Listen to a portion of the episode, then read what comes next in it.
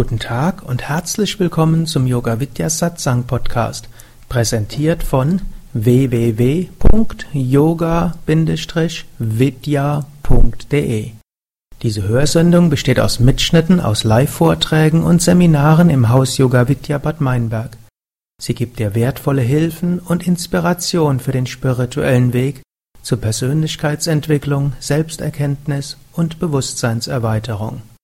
Mehr Informationen und Links zu dieser Sendung, wie auch unseren Yoga Vidya Übungspodcast und Mantra Podcast findest du unter www.podcast.yoga-vidya.de. Dort gibt es ayurvedische Theorien. Hier im Haus, hier im Haus gibt es um die Ecke, wo ich gerade vor dem Vortrag war, gibt es auch ja ein Ayurveda-Massage-Liege und ein neues Shirodara-Stirngussgerät. Unbedingt mal ausprobieren, kann ich dort raten.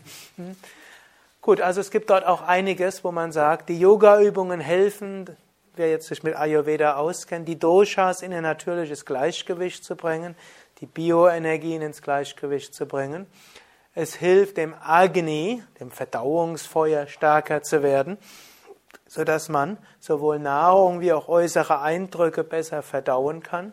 Und es hilft, Ama, sogenannte Giftstoffe abzubauen, sodass der Körper und der Geist zum natürlichen Gleichgewicht kommen. Ein weiterer interessanter Ansatz, hm, warum Yoga wirkt, hm, ist letztlich auch der feinstoffliche über Prana. Und Prana ist das, was die Chinesen Chi oder die Japaner Ki nennen, Lebensenergie. Und Yogis sagen, es gibt nicht nur diesen physischen Körper, wir haben auch einen Feinstoffkörper und da ist eben das Prana, da ist die Lebensenergie, da sind verschiedene Chakras, Energiezentren und das Yoga hilft, dass die Energie fließt durch die verschiedenen Energiekanäle, dass die einzelnen Chakras sich öffnen und wenn dieses Prana gut fließt und diese Chakras sich öffnen, dann kommt, der, kommt unser Leben in ein natürlicheres Gleichgewicht. Und wenn die Chakras sich öffnen, dann entfalten sich die vielen geistigen Fähigkeiten, die wir haben. Vielleicht noch ein weiterer Ansatz, warum Yoga wirkt, finden wir in den alten Schriften von Patanjali. Yoga Sutra. Und es ist zwar eigentlich mehr, ein Thema, mehr ein, eine Schrift über den geistigen Yoga, den Raja Yoga. Man lernt dort über seinen Geist und man lernt, wie man seine Gedanken harmonisieren kann, wie man sie zur Stille bringen kann, wie man Kontakt findet zu seinem wahren Wesen, was laut Yoga jenseits von Körper ist, jenseits von Gedanken, jenseits der Persönlichkeit. Das ist das Hauptthema des Yoga Sutra. Im dritten Kapitel erwähnt Patanjali aber, dass man durch Konzentration auf verschiedene Körperteile, dass man dort eine tiefe geistige Wirkung erzielen kann. Hm, ich will einfach mal so ein paar nennen. Er sagt, durch Konzentration auf die Nabelgegend findet man Zugang zum Bedürfnissen des eigenen Körpers. Eine interessante Sache. Also, wenn ihr zum Beispiel, also könnt ihr auch praktisch umsetzen, ich will jetzt nicht nur euch erzählen, wie toll Yoga ist, hm, natürlich ist auch eine praktische Sache, hoffentlich macht ihr nachher mehr Yoga als bisher. Oder einige fangen vielleicht an, aber es will auch noch was zusätzlich Praktisches sagen. Wenn ihr zum Beispiel vor Naturkostladen oder im Naturkostladen seid oder vielleicht auch im Supermarkt und dann überlegt, was kaufe ich für mich ein, dann könnt ihr auf euren Nabel euch konzentrieren und dann bekommt ihr ein tieferes Bedürfnis. Wenn ihr also wissen wollt, was braucht der Körper. Das geht sogar weiter, dass Patanjali spitz sagt dort, nicht nur bei sich selbst, sondern auch bei anderen. Also, wenn ihr dann für eure Liebsten einkauft oder kochen wollt, könnt ihr auch kurz euch den Nabel hm, eures Partners und eurer Kinder oder Eltern konzentrieren. Und vielleicht stellt ihr dann fest, dass er dann den tieferen, die tieferen Bedürfnisse etwas besser hm, trifft. Man kann es ausprobieren. Hm. Heißt ja nicht, dass es bei jedem so wirkt, hm, aber man kann es ja mal ausprobieren. Denn Yoga ist ja auch individualistisch und ich muss nicht, sollte etwas relativieren, was ich bisher sage. Nicht alles wirkt auf jeden gleichmäßig und die, die Yoga üben, wissen, hm, das, wovon ich dort spreche. So ist ja auch Yoga sehr breit und weit, so dass jeder das findet, was für ihn besonders gut wirkt. Vielleicht auch etwas findet, was für ihn in diesem Moment nicht so wirkt. Und eine weitere ist, durch Konzentration oder Achtsamkeit oder Erspüren des Herzens kommt Verstehen der Natur des Geistes. Und ihr wisst im Yoga, wir konzentrieren uns immer auch auf den Bauch, man konzentriert sich auf das Herz, zum Beispiel in der Kobra, zum Beispiel im Fisch. Verstehen der Natur des Geistes, wobei Geist hier jetzt nicht der abstrakte Geist ist, sondern so die Psyche mit Denken und Fühlen gemeint. Das Sanskrit-Wort, das hier verwendet wird, ist. Das heißt auch, um sich selbst besser zu verstehen, verstehen wir vom Herzen. Oder auch wenn wir einen anderen Menschen verstehen wollen, geht es besser mit Herzensverbindung. Oder eine weitere Aussage ist, durch Konzentration auf die Kehlregion verschwindet unnatürliche Gier. Also auch hier gibt es einige Yoga-Übungen, wo man sich hier drauf konzentriert. Und das hilft, dass man oberflächliche, gezwungene Gier weniger hat und dadurch mehr Kontakt finden kann zu den eigentlichen Bedürfnissen. Oder es gibt noch eine Aussage, durch Konzentration auf die Wirbelsäule kommt Beständigkeit und Festigkeit. Auch das ist wichtig, gerade wenn wir so voller Ideen sprühen im Yoga und so viele Anforderungen im Leben haben, wir brauchen auch eine Festigkeit. Also das sind einige interessante Ansätze, warum Yoga wirkt. Gut, gibt noch mehr Gründe, weshalb Yoga immer populärer wird und ich meine auch noch eine ganze Weile immer populärer werden wird. Nächster Aspekt ist einfach, Yoga macht Spaß. Hm? Mhm. Mensch ist nun mal ein Spaß, Spaßtier. Hm? Mensch macht das, was ihm Spaß macht. Vielleicht noch mehr als andere? Tiere, Lebewesen. Manche sind noch stärker sozial geprägt als andere. Der Mensch hat durchaus diesen Spieltrieb und den Trieb, Dinge zu tun, die einem Freude machen. Und es ist sicherlich, ich meine sogar eine positive Entwicklung unserer Zeit, dass positivem Erleben und Freude zu haben und Spaß zu haben doch ein, als ein positiver Wert gilt. Das klingt heute so ganz selbstverständlich, aber das war es nicht immer. Ich will jetzt nicht zu weit ins Mittelalter gehen und auch nicht zu viel erzählen, aber ich glaube, es reicht, wenn ich diese Worte sage, dass man versteht oder auch, hm, wo ich herkomme, jetzt, mindestens jetzt herkomme, Bad Meinberg ist so reformierte Gegend und der Calvin, das war sicher kein Spaßmensch gewesen. Luther schon mehr. Hm. Also, und, es schön, und Menschen sind über einen längeren Zeitraum kaum bereit, etwas zu tun, was gut für sie ist, wenn es für sie keinen Spaß macht. Mindestens keine Mehrheit macht das. Vielleicht noch für einen Beruf, hm, aber für anderes schon weniger.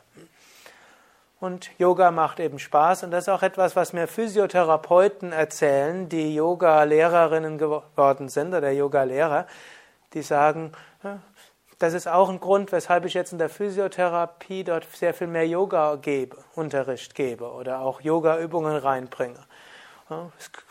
Die anderen Übungen machen die Leute zu Hause nicht. Die haben Rückenbeschwerden, es tut ihnen alles weh. Gehe, die machen Übungen, sie fühlen sich danach gut, aber zu Hause übt keiner. Und wenn die acht bis zwölf Stunden Krankenkassen bezahlt vorbei sind, ich weiß nicht, wie es heute sind, das wird ja schrittweise leider immer weiter gekürzt in dem Maße wie sehr teure Bandscheibenoperationen hm, mehr bezahlt werden, hm, wird das hm, andere gekürzt. Aber danach machen die Leute kaum weiter oder wenige machen weiter. Aber wenn ich mit denen ein paar Yoga-Übungen mache und sie dann ein paar Monate später auf der Straße wieder treffe, und frage, ja, schön, dass ich Sie treffe. Sind dann halt vielleicht mehr, mehr auf dem ländlichen Gebiet, da trifft man sich halt und fragt, ja, machen Sie noch die Übung, wie geht's Ihrem Rücken? Ja, gut, also die Yoga-Übungen, die Sie mir dort gezeigt haben in den sechs mal einer halben Stunde, die mache ich heute noch und das tut mir richtig gut. Ja, also Yoga macht Spaß und das ist eine schöne Sache. Nächster Faktor sicherlich, Yoga ist anpassungsfähig. Wir können Yoga üben als Junge und als Alte. Wir haben ja im Haus Yoga Vidya Bad Meinberg auch Yoga im Vorschulalter. Es gibt sogar schon Baby-Yoga. Gut, die machen es halt mit den Müttern irgendwie mit. Aber es gibt Kindergruppen im Vorschulalter, es gibt Jugendlichen-Yoga, es gibt dann schließlich ne, Yoga im 20er, 30er, 40er, 50er, 60er Jahre. Und dann gibt es aber auch Yoga als Therapie bei verschiedenen Beschwerden. Schließlich gibt es Rollstuhl-Yoga. Und dann gibt es sogar Yoga im Bett, also für Bettlägerige. Man kann Yoga sanft üben und man kann Yoga sehr fordernd üben. Man kann Yoga etwas körperlicher orientiert üben, man kann Yoga etwas spiritueller orientiert üben. Man kann Yoga im Winter üben und im Sommer. Man kann es drinnen üben und draußen. Man kann es in der Gruppe üben und allein. Hm? Und das ist eben das Tolle dabei. Ein nächster Aspekt beim Yoga ist auch, Yoga hilft Menschen, sich eben zu entwickeln, die Fertigkeiten, Fähigkeiten zu entwickeln, lernfähiger zu werden. Und Yoga ist spirituell. Ich weiß nicht, ob alle der Anwesenden sich dessen bewusst sind. Vermutlich die meisten, vor allem wo ihr hier einen Zentrumsleiter habt, der sehr spirituell ist, und vermutlich alle Zentrumsmitarbeiter und Lehrer auch. Spirituell im Sinne von, gibt einem Zugang zu einer höheren Wirklichkeit, Zugang zu einem tieferen Sinn in sich selbst, einem Zugang zu etwas Höherem, eine Verbindung zu etwas Höherem. Und Yoga ist spirituell, ohne religionsgebunden zu sein. Yoga kann, wird ja schon in Indien religionsübergreifend geübt. Also Yoga wurde geübt bei den Hindus, aber Hinduismus ist auch nicht einfach ein großer Komplex, sondern da gibt es dann die verschiedensten. Das hat mal ein deutscher Indologieprofessor gesagt, Hinduismus ist eigentlich der Sammelname für alle nicht doktrinären Religionen Indiens. Doktrinär heißt ja nicht schlecht, sondern doktrinär ist halt solche, die eine eindeutige Schrift haben, die von allen Autoritäten als Autorität anerkannt wird und wo es irgendeine Instanz gibt, die sagt, das ist richtig und das ist falsch. Das gibt es eben im Hinduismus nicht. Es gibt eine Fülle von Schriften und die dort. Und dann gibt es eigentlich verschiedene Untergruppierungen. Da gibt es die Shaivas und die Tantriker und da gibt es die Vaishnavas und die Vedantin und dann gibt es Dualisten und Non-Dualisten und dann gibt es die Monotheisten, die Pantheistischen, die Polytheisten, sogar die Atheisten. Es gibt tatsächlich im Hinduismus atheistische Spiritualität. Aber Yoga wurde nicht nur im Hinduismus praktiziert, sondern eben auch im Buddhismus. Gerade einige der heute sehr bekannten Hatha-Yoga-Meister wie Krishnamacharya und andere, die haben eigentlich buddhistische, tibetanische Hatha-Yoga-Lehrer gehabt. Yoga wurde von den Giants geübt, Yoga wurde von den Sufi-Moslem-Heiligen praktiziert. In Indien gibt es ja auch seit dem ersten Jahrhundert nach Christus eben Christen und dort gab es auch Yoga-Übenden. Es gibt den Sikhs, Sikh-Yoga, manche, ich weiß nicht, ob es hier auch schon inzwischen die 3HO-Bewegung gibt, die ist in Deutschland auch sehr aktiv, eben Sikhs, ne, eine andere Religion. Und Yoga kann man aber auch praktizieren, ohne an irgendeine Religion gebunden zu sein und ohne irgendeiner konkreten Glaubensrichtung zu, anzugehören. Es kann euch nur passieren, da muss ich nur die überzeugten Atheisten warnen, es kann nur passieren, dass ihr irgendwie nachher die Empfindung habt, es könnte doch etwas Höheres geben. Hm? Das ist sogar relativ wahrscheinlich, dass er das irgendwie spürt, aber da kann ich euch trösten, es wird sich gut anfühlen. Ich kann mich mal erinnern, es gab so eine Teilnehmerin, die hat bei uns eine Zwei-Jahres-Ausbildung, das war eigentlich meine zweite Zwei-Jahres-Ausbildung, die ich in Frankfurt gegeben hatte. Die hatte so zu Anfang, gibt es ja immer so eine Vorstellungsrunde, da hat jeder von sich erzählt, da hat sie gesagt, sie sei überzeugte Atheistin und sie hofft, dass es okay für mich sei. Und ja, habe das mit einer ziemlichen Vehemenz dort gesagt. Habe ich ja, ja, kein Problem. Hm? Muss nur offen sein, für alles zu praktizieren. Es wird vielleicht einiges geben, hm, was hm, vielleicht von der spirituellen Anschauung ausgehen würde. Das müsste dann als anthropologisch oder historisch exotisch interessant oder ideengeschichtlich faszinierend oder vielleicht auch nicht faszinierend äh, vielleicht irgendwo nehmen. Und dann irgendwo nach den zwei Jahren hat sie gesagt, sie sei immer noch Atheistin, aber nicht mehr überzeugt.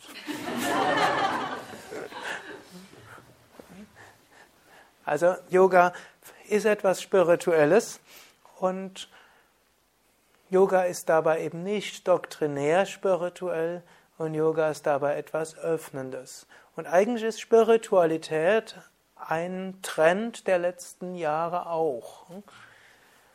Leider relativ häufig der eher fanatische Aspekt.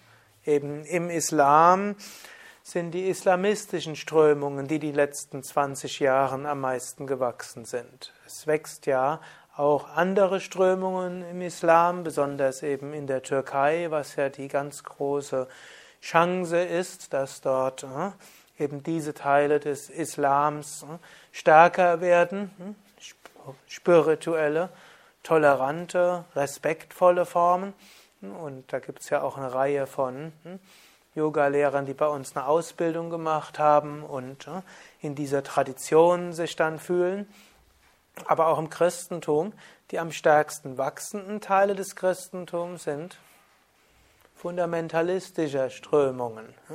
Die Pfingstgemeinden, die Born-Again Christians, die Evangelikalen, die, wie auch immer man sie nennen will. Ich hatte gerade vor ein paar Tagen mit unserem Gemeindepfarrer in, von Bad Meinberg so ein Gespräch gehabt.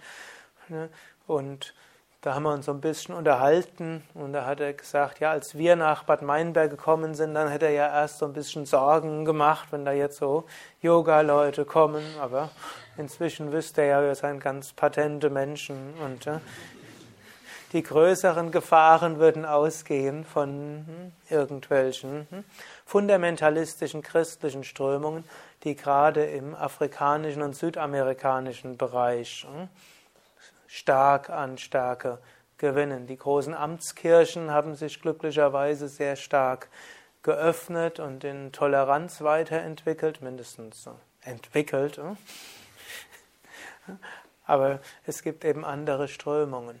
Und wenn man, und Menschen haben eine spirituelle Sehnsucht, und so ist es wichtig, dass es nicht doktrinäre Sachen gibt wie Yoga, nicht nur Yoga, hm? aber auch Yoga, welches dieser spirituellen Sehnsucht zu Erfahrungen verhilft.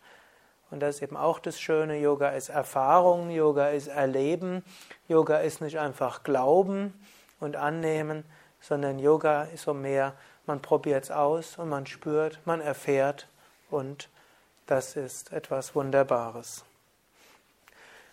Und dadurch, durch dieses zu sich selbst finden, Herz öffnen, Spiritualität, ist der nächste Megatrend unserer Zeit, das auch durch Yoga begünstigt wird, ist, Yoga hilft zum sozialen, ökologischen Engagement.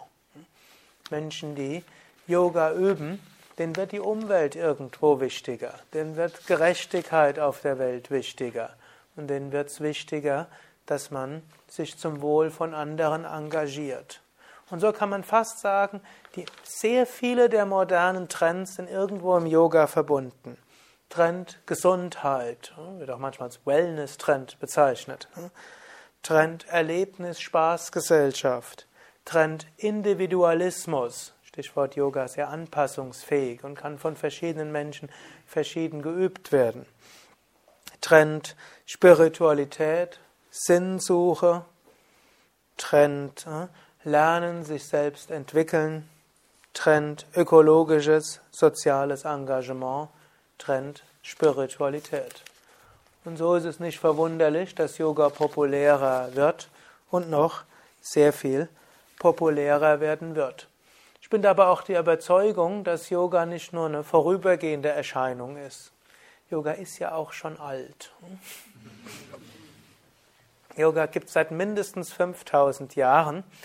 In der alten Indus-Kultur, die ja ihre Blütezeit zwischen dreieinhalb und zweieinhalbtausend vor Christus hatte, findet man Terrakotta-Figuren, also Tonfiguren und Siegel, wo Menschen im Lotussitz dargestellt sind, wo Chakra-Symbole da sind und andere Asanas dargestellt wurden. Und so ist anzunehmen, dass Hatha Yoga schon vor 5000 Jahren gab. Yoga hat sich im alten Indien immer erhalten, auch wenn es dort verschiedene Wellen gab, zum Beispiel als dann Indien beherrscht wurde von verschiedenen hm, Turk- und Mogul, Mongolen Völkern, die eben dann Indien besetzt hatten und dann hm, in der Zeit Yoga ein bisschen in den Hintergrund gedrängt hatten. Dann gab es die Engländer, die Indien ja 200 Jahre lang ja kolonisiert hatten, aus dem Land mit dem höchsten Pro-Kopf-Einkommen, was Indien im um 1700 war, weltweit höchstes Pro-Kopf-Einkommen und höchster Lebensstil, Lebensstandard auch innerhalb von 200 Jahren zu einem der ärmsten Länder der Welt runtergewirtschaftet haben. Und seitdem die Inder dann wieder für sich sind, ja, inzwischen ein erstaunliches auch Wirtschaftswachstum hinlegen, nach gerade die letzten zehn Jahre und sicherlich die nächsten 20 Jahre wird sich das weiter vertiefen. Aber jedenfalls dann nach 100, 150 Jahren haben dann die Inder selbst mehr nach England geschielt und nach dem Westen geschielt. Und so gab es dann am 19. und 20. Jahrhundert so eine schrittweise Renaissance des Yoga, was dann auch in verschiedenen Wellen dazu geführt hat, dass auch der Westen mit Yoga in Berührung kam. Wenigen ist bekannt, dass die ersten, gut, die allerersten Yoga-Übenden, das datiert schon um Christi Geburt. Da gab es in Alexandria und in einigen anderen Städten des Mittelmeerraums gab es einige Yoga-Meister, die einfach im Zuge von Indern, die dort sich angesiedelt hatten, auch gab. Aber so weit möchte ich jetzt nicht zurückgehen. Aber wenn wir jetzt mehr in unsere jüngere Geschichte gehen, also im 18. Jahrhundert hat Schlegel die Bhagavad Gita übersetzt. In Frankreich wurden die Upanishaden ins Lateinische übersetzt. Und die deutsche Romantik wäre ohne diese indischen Texte kaum denkbar gewesen. Also die Novalis und auch Goethe in seiner späteren Phase, also eigentlich Goethe in seiner mittleren und späteren Phase und später dann Hegel und Nietzsche, Schopenhauer, auch Mozart, die waren alle beeinflusst von dem Studium dieser indischen Schriften.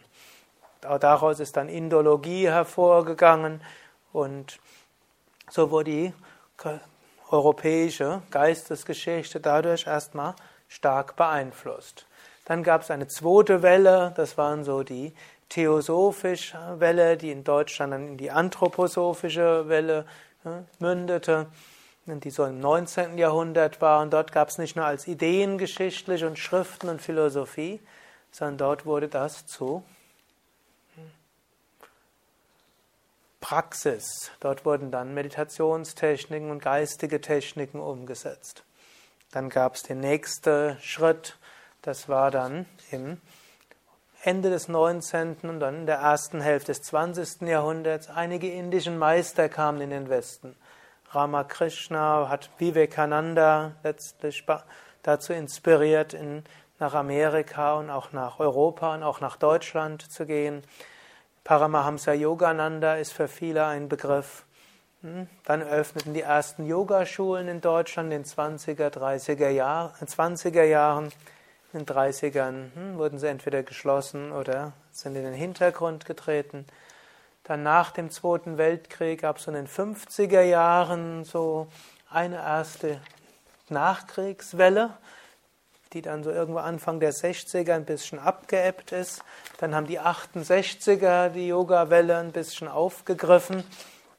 Und dann gab es so in den 70er Jahren so eine nächste Welle, wo dann sehr viele fernöstliche Meister in den Westen gekommen sind.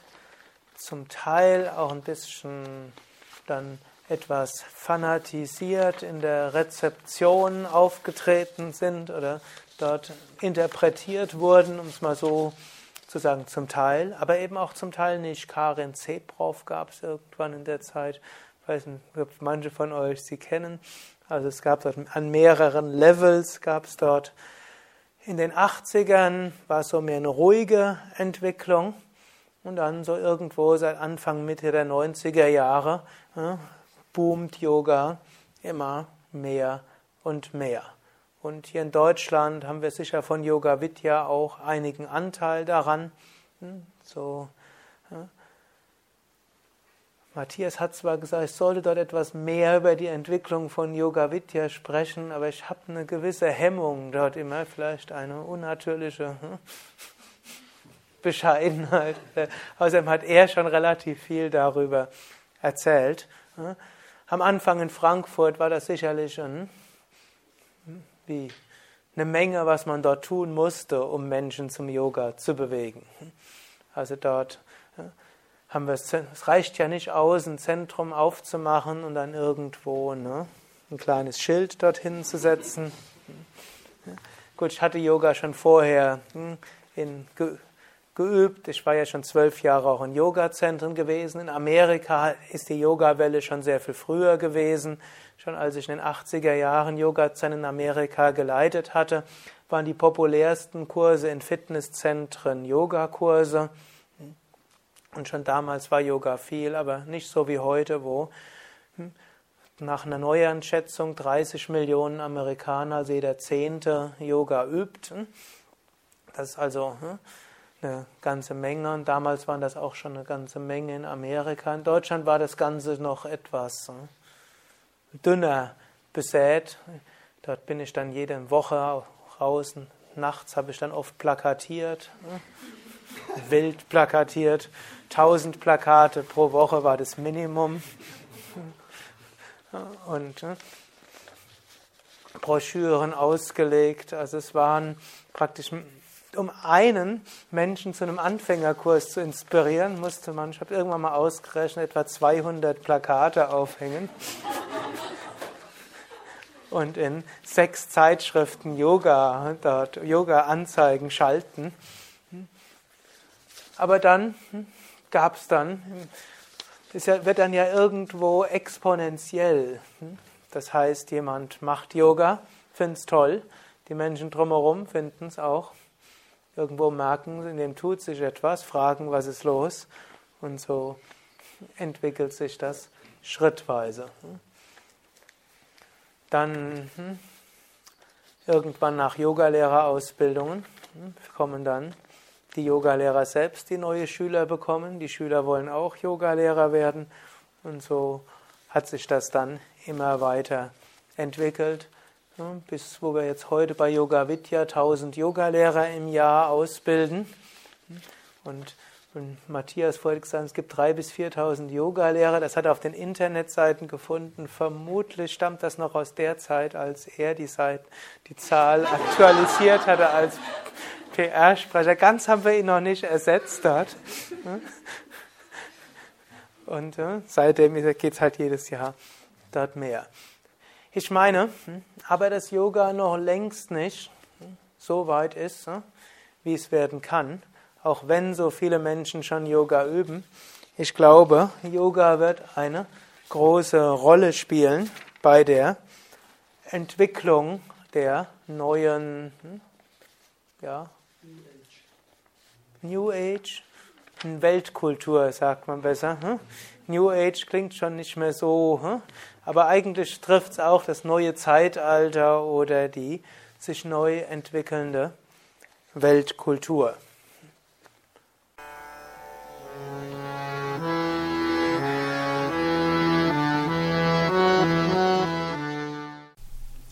Dies war also die aktuelle Ausgabe des Yoga Vidya Satsang Podcasts, präsentiert von www.yoga yoga-vidya.de. Das ist yoga-vidya.de.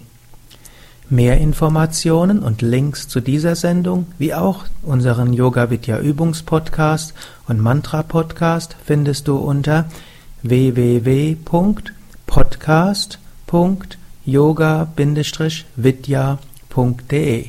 Podcast schreibt sich P O D C A S T yoga-vidya.de Mehr Informationen für den Weg von Yoga und Meditation erhältst du unter unserer Website. Da findest du auch das Seminarprogramm der Yoga Vidya Seminarhäuser im Westerwald und im Teutoburger Wald Bad Meinberg, das Kursprogramm der 50 Yoga Vidya Zentren und die Adressen von über 1200 Yogalehrern www.yoga-vidya.de über Kommentare freue ich mich, insbesondere natürlich auf iTunes und auf podster.de und meinem Blog www.blog.yoga-vidya.de. Bis zum nächsten Mal, alles Gute, herzlichst Sukadev.